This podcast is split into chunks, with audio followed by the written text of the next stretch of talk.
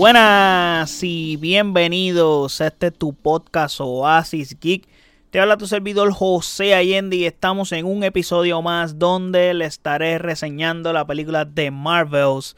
Una película un poco polémica de Marvel donde la gente no ha ido a apoyarla, la gente le está tirando hate, pero no la han ido a ver. So, vamos a hablar de ella porque yo sí la vi. Eh, ya va casi una semana que la vi y me he tardado en reseñar la película por situaciones personales, pero estamos aquí, gente. No iba a fallarles con este contenido así sea tarde, pero se los iba a traer. Así que nada, vamos a estar hablando de lo que vimos en esta película, que me pareció. Y nada, eh, no olviden seguirme en nuestras redes sociales como OasisXPR, Facebook, X e Instagram. Y de igual forma puedes pasar a nuestro website oasisxpr.com en donde están todos nuestros episodios y todas las plataformas donde habita este podcast. Ahora bien, esta película está dirigida por Nia Da Costa, eh, que ha, ha, dirigido películas como Candyman y Little Woods. El casting de esta película está conformado por Brie Larson, que ha protagonizado o ha tenido apariciones en películas como Captain Marvel, Room, eh, con School Island, Fats X, Legends in Chemistry, entre otras. Tenemos a Iman Bellani que interpretó a Miss Marvel en la serie Miss Marvel, que si no me equivoco aquí en el podcast hay reseña de esta serie. Tenemos a Tillona Paris que tuvo aparición en WandaVision. Eh, y también ha tenido aparición en The Cloned y en Candyman. Ya trabajó con la directora Niada Costa. Tenemos a Saul Ashton que Tuvo aparición en Fresh Meat, en Mr. Malcolm Lees, Blitz, Greta. Tenemos a Samuel L. Jackson, que ya saben, Samuel L. Jackson ha tenido apariciones en infinitas películas.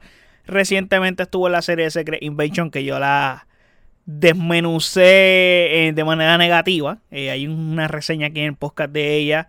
Y en todo lo relacionado a la saga de Marvel y Avengers, él tiene aparición. Lo tenemos en Pulp Fiction, en Django Unchained, Coach Carter, Unbreakable, Glass, The Hateful Eight, entre muchísimos otros proyectos más.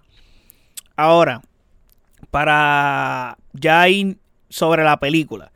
La sinopsis dice, Carol Danvers, también conocida como la Capitana Marvel, eh, ha reclamado su identidad a la tiránica Kree y se ha vengado de la inteligencia suprema. Sin embargo, las consecuencias no deseadas la ven a cargar con la carga, valga la redundancia, de un universo desestabilizado. Cuando sus deberes le envían a un agujero de gusano anómalo vinculado a una revolución Kree y sus poderes se enredan con otros dos superhéroes que vienen siendo eh, Miss Marvel y Capitán eh, Rambo para formar The Marvels. Ok. Vamos a reseñar esta película y tengo que decir, ¿cómo, les explico? ¿Cómo comienzo a hablarles de esta película? Esta película básicamente es la continuación de la historia ya de la misma Carol Danvers o Captain Marvel que ha recuperado su identidad como ya les mencioné, ¿verdad? ¿Qué sucede? Eh, sus poderes se conectan con una super fan que es la de Miss Marvel, ya les había mencionado y también con su sobrina o Captain Rambo. Ahora, eh,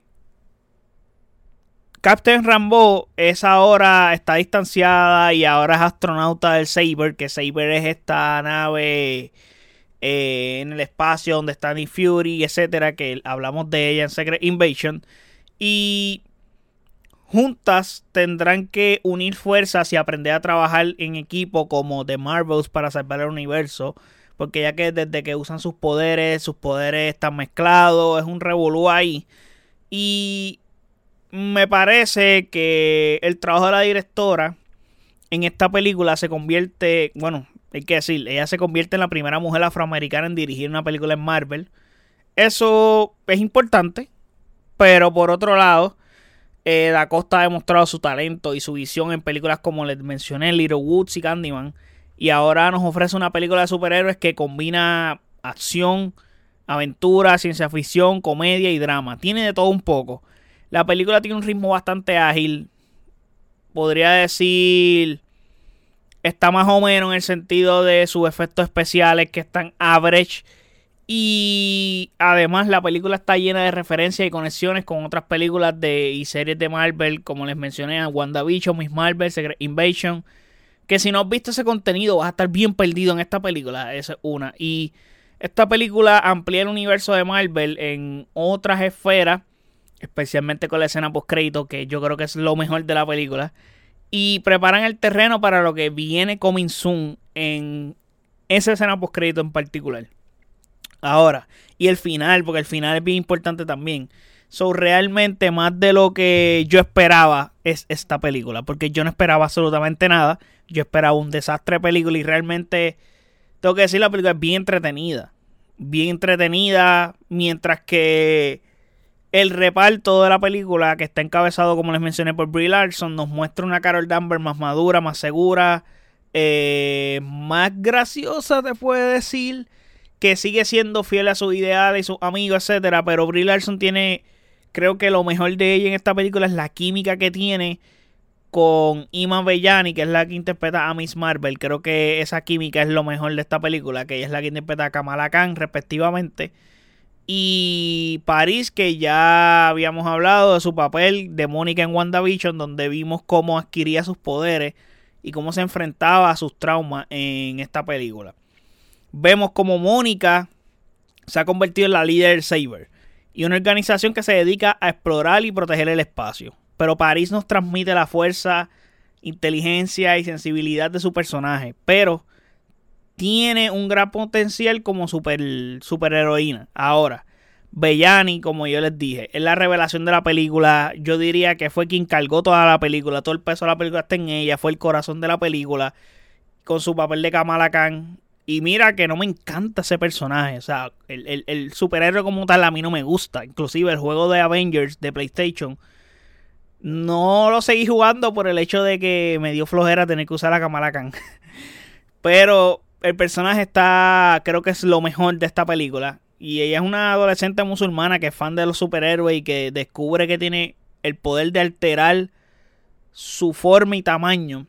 Y Kamala es una chica que, mano, te puedes identificar si eres joven, porque es ingeniosa, es valiente, es súper ingenua eh, y aporta mucho humor y frescura a la película. Ahora, Bellani nos hace sentir con su emoción es bien como que nerviosa, tiene entusiasmo por formar este grupo y creo que el resto del reparto está regular. Podría decir, bueno, está meh, realmente. Eh, te puedo decir, Nick Fury o Samuel L. Jackson sigue teniendo un downgrade, más downgrade todavía, desde Secret Invasion para acá. Su personaje va en picada de lo baraz que era y lo brutal que era como personaje. Mientras que la película nos ofrece una historia que mezcla muchos elementos que al final del día es como que la historia es lo menos importante de la película. Les voy a ser honesto. Eh, vamos, a, vamos a terminar ya. Porque ya no, no quiero seguir aquí hablando.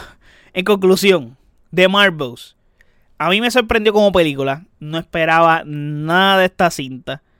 Y honestamente me sorprendió en grande en ese sentido. Es muy entretenida. Aunque sigue siendo una cinta que no aporta nada nuevo para Marvel. Aparte de la escena post crédito, como les dije, no entrega nada de valor. Es una cinta que no tiene eh, como que un segundo visionado para un review value de poder vamos a verla de nuevo para ver qué pasa. Aquí es como que no tiene nada que te haga pensar. Es como literalmente Captain Marvel. No tiene nada que tú digas, quiero volver a ver esta película. A pesar de que sí es entretenida, es como para pasar un buen rato en el cine. Realmente, pero no es una película que aporta ni que suma, no trae nada nuevo. Y la escena post crédito es lo más que emociona por lo que vistes en la cinta. Y eso no es una buena señal que la escena post crédito sea mejor que toda la cinta. Y otra cosa, para favor de la cinta, eso sí, es injusto que reciba tanto hate. Es injusto, me parece que está mal. No por el hecho de que la cinta no sea una gran cinta, no sea una gran película, porque no lo es. No considero que lo es. Considero que es una cinta entretenida, que es para ir a, verla y pasar un rato, especialmente familiar. Está cool, pero no es una cinta espectacular, ni buena, ni está cabrona, ni cosas así. Pero no es una porquería, ni tampoco es para que reciba el hate que está recibiendo. So, el problema que tiene esta película es que la gente le está tirando hate y no ha ido a verla. So, es un lío para la película que tenga tan mal recepción si nadie la está yendo a ver. Y eso es un problema porque le trabaja muy en contra y la gente está mal en hacer esas cosas. Ahora, se sabía que se iba a escocotar. Yo lo había mencionado en este podcast que eso era una crónica de una muerte anunciada. Que esta película no le iba a ver, no la, no le iba a ir bien en taquilla. Y más que Marvel está haciendo productos de personajes que la gente no quiere ver. Es un problema gigante. O sea, ¿qué te hace pensar que si en los cómics estos personajes no son exitosos? por qué van a ser exitosos las películas no significa que porque la pegaste con Guardian of the Galaxy, que era en un momento donde tú podías tomarte ese tipo de riesgo, le ibas a pegar, pero ya te pasó con Eternals, ya te ha pasado con otros tipos de personajes, so no es como que momento para ponerte a inventar y expandir el universo porque sí.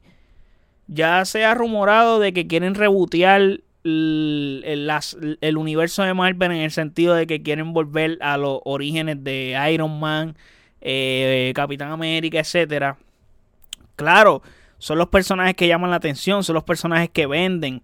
So, hace todo el sentido del mundo que quieras hacer eso. Y, pero tienes que hacerlo de una manera lógica y que haga sentido llegar ahí. So, es un proceso. Y estoy seguro que todo va atado con lo que vimos en Loki, con lo que vamos a ver próximamente en Secret Wars.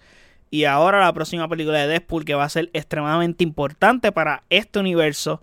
So, hay que ver qué pasa ahí. Ahora, tengo que darle noticias para ya terminar este episodio. Y es que por fin tenemos el elenco de los cuatro fantásticos, gente. Como por ejemplo, ya se oficializó. Bueno, Marvel no ha tirado un comunicado realmente oficial, pero ya está, esto es casi legit por el hecho de que ya casi todas las fuentes lo han dicho. Y no creo que Marvel como que vaya a tirarse otra cosa. Pero se pegó a rumorar de que Pedro Pascal iba a protagonizar el papel de Rich Richard o Mr. Fantástico, el hombre de goma en los cuatro fantásticos. Y que de que se le había ofrecido el personaje. Pero ya esto, cuando lo tiran así es porque ya esto es un hecho y ya, ya pasó. Cuando te dicen que va que está pasando, es que ya pasó. So, es el queridísimo actor. O sea, porque este es el hombre que hizo The Mandalorian, que, que salen de Last of Us y en muchos proyectos más. So, estar eh, interpretando a este gran personaje. Nadie vio venir a este personaje. Eh, mucha gente estaba viendo a Dan Driver, por ejemplo, como, como ese personaje, pero Pedro Pascal no me desagrada. Me parece bien, eh, me parece un buen casting, no me parece el perfect fit. Pero me parece un buen casting el de Pedro Pascal. Ahora, yendo a los otros personajes, Vanessa Kirby como Sue Storm, para mí es excelente este casting. Creo que no es que es el perfect fit, pero está lo más cercano a lo perfecto en este casting. So, me parece genial. Vanessa Kirby como Sue Storm. Tenemos a Joseph Quinn como Johnny Storm, que es la antorcha humana. Joseph Quinn, para los que no saben, es el que interpreta a Eddie en Stranger Things. Eh, para mí está súper bien este casting, igual que el de Vanessa Kirby. Y Ivo Mosh Raj, que es el que va a interpretar a Ben Grimm. Me parece brutal también, porque este sí pega bien brutal con el personaje del hombre de piedra. Me parece cool ese personaje, me parece bien. Y se está rumorando que Javier Bardem sea Galactus. Hay que ver qué pasa ahí. Pero si eso pega a ruido mucho, es que algo hay. hay. El que me interesa y el que me intriga es Doctor Doom. Hay que ver qué pasa con Doctor Doom ahí y prontamente con los X-Men, porque hay cositas pronto con ellos. Así que vamos a ver qué pasa ahí, pero nada. Eso es lo que ha estado pasando con Marvel. El año que viene va a ser bien interesante. Desde que se acabó la huelga hay tantas y tantas y tantas noticias que ha sido abrumador las noticias de cine y es que nos hacía falta, había mucho silencio por todos estos meses que estuvimos con este silencio y solamente viendo estrenos, estrenos, estrenos y ya. Y ahora estamos recibiendo de todos en conjunto. Y hay que disfrutarlo, gente. Hay que disfrutarlo, hay que pasarla bien. Así que nada. Espero que les haya gustado este episodio. Déjenme saber en los comentarios qué piensan de lo que estuvimos hablando de esta película de Captain Marvel. Bueno, de, de Marvels. Es que me confundo, mano. Es un poco complicado como que llamarle de Marvels. Pero ajá. Eh, y díganme en los comentarios qué piensan del casting de los Cuatro Fantásticos. Que yo iba a hacer un episodio aparte. Pero dije, ya que estoy hablando de Marvel y todo está en conjunto, vamos a zumbarlo aquí. Y nada, ya luego pues le hago un análisis más completo de este casting y hablo de las películas que se van a estrenar el año que viene, como Madame Web, que ya se está hablando. Se dice que la próxima película de Spider-Man va a tener, va a ser universo compartido entre el universo que está haciendo Sony y el MCU.